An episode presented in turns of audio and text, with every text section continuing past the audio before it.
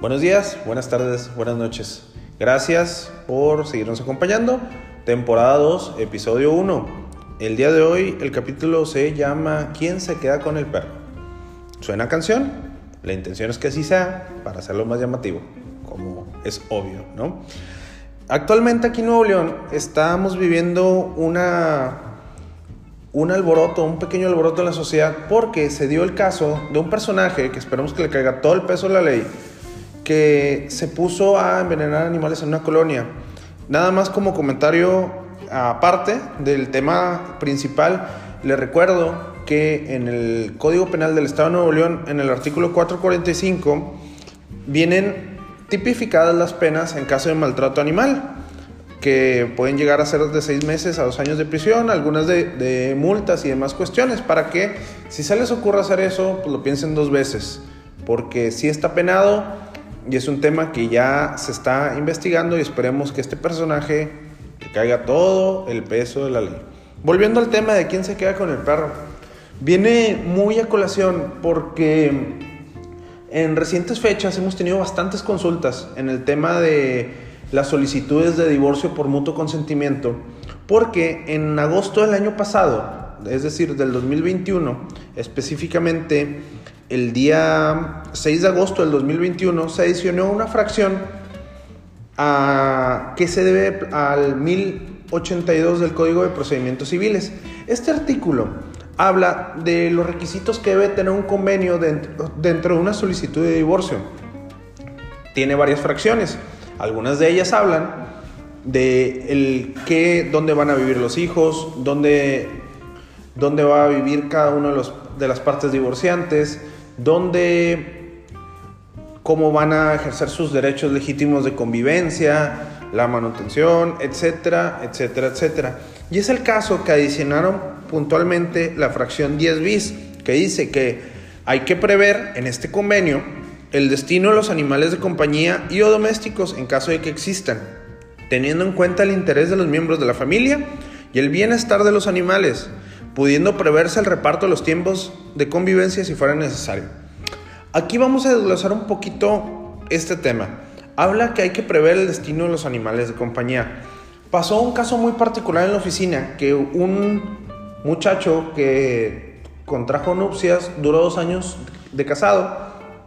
Él compró un perro en su último año de universidad, egresa de la universidad y pues, se casa con su expareja y cuando se empiezan a separar, le dice la pareja, ¿sabes qué?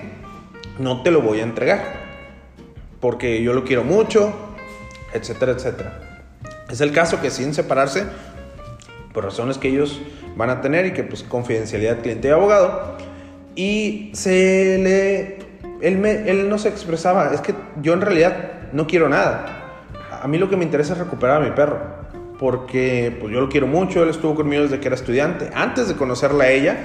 Entonces nos topamos ante esa disyuntiva previo a la reforma. Resultó que por los tiempos se acomodaron, entra la reforma de agosto y nos permitió hacer la solicitud al juez, decir, ¿sabes qué? Eh, dentro de esto, convenio que estamos pactando, nada más falta al momento de la audiencia ver este tema, que si nos interesa llegar a una negociación adecuada, y pues este muchacho pues actualmente ya vive con su perro nuevamente, ¿no? Esto es importante porque habla el artículo de tener el interés de los eh, o cuidar el interés de los miembros de la familia, porque a veces muchas veces estos procedimientos como involucran sentimientos y temas del corazón, a veces no somos fríos y objetivos en lo que de verdad deberíamos de buscar. ¿Por qué?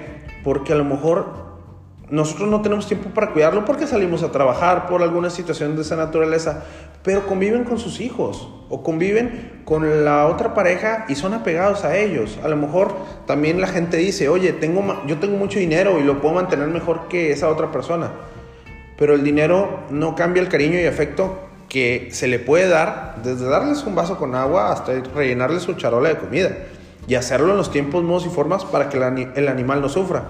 Entonces, en ese orden de ideas, sí es importante dejar esas situaciones de lado y privilegiar que, por ejemplo, ¿es apegado a mis hijos? Bueno, que sea apegado a mis hijos y que esté con ellos.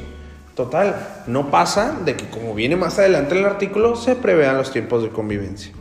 Entonces, en ese orden de ideas también marca que hay que buscar el bienestar de los animales. Nuevamente, vamos a ese tema. Digamos que vivo en un departamento cuando la otra persona o la familia que yo tuve con esa otra persona viven en una casa con patio. Bueno, si estamos hablando a lo mejor de un perro de talla mediana, grande, pues qué mejor que viva cómodo a que viva enclaustrado en un departamento pequeño, como muchas veces ya sucede por las actual tipo de construcciones que tenemos en todo el país. Entonces, en ese orden de ideas hay que ser muy fríos y entender qué es lo mejor para esos animales de convivencia, porque si estuviéramos del otro lado, yo estoy seguro que ellos también velarían adecuadamente por los intereses de nosotros. Y por último, habla de prever el, reparto de los tiempos de convivencia si es que fuera necesario. Es muy parecido a lo que está pasando pues, con las convivencias tradicionales. Ahora bien, pues es una cosa más sencilla. No creo que no podamos ponernos de acuerdo en, sabes que el fin de semana me voy a llevar al perro para ir a caminar, para ir al bosque, para ir a la sierra, ir a hacer algún deporte, que esté ahí conmigo y pues ya lo regreso al día siguiente, el domingo en la noche o alguna situación de esa naturaleza. Es por eso que el día de hoy, amigos, les pongo la invitación y les pongo el tema sobre la mesa, porque creo que es un tema muy actual. Eh, intenté, intenté hacer una reflexión un poquito más profunda, pero es que no hay mucha reflexión que hacer. Las cosas son claras. Ellos nos dan mucho, nosotros hay que tratar de salvaguardarlos y cuidarlos mucho. Entonces, en ese orden de ideas, amigos, yo sí les recomiendo de la manera más atenta que siempre, recuerden, sean fríos en sus negociaciones, tengan una buena asesoría, vayan con la apertura de, si ya están negociando otras cosas que pudieran trascender muchísimo más allá, también negocien esto, lleguen a un buen arreglo, lleguen a un buen, un buen acuerdo, preséntelo, valídenlo ante una autoridad y cúmplalo yo creo que eso, aunque ellos no hablan, se los van a agradecer. Y si necesitan una asesoría, recuerda que siempre puedes tener cerca, al alcance de un mensaje, de una llamada, a tu abogado de confianza. Síguenos en las diferentes redes sociales. Ya estamos en YouTube, ya estamos en clips cortos de TikTok. Eh, ya nos puedes escuchar en Spotify, Apple Podcast, a través de la página de Facebook, Instagram y demás cuestiones. Aguilar Moreno Abogados, ahí nos pueden encontrar. En el caso de Apple Podcast y Spotify, Anchor y las plataformas de podcast es como Habita Derecho.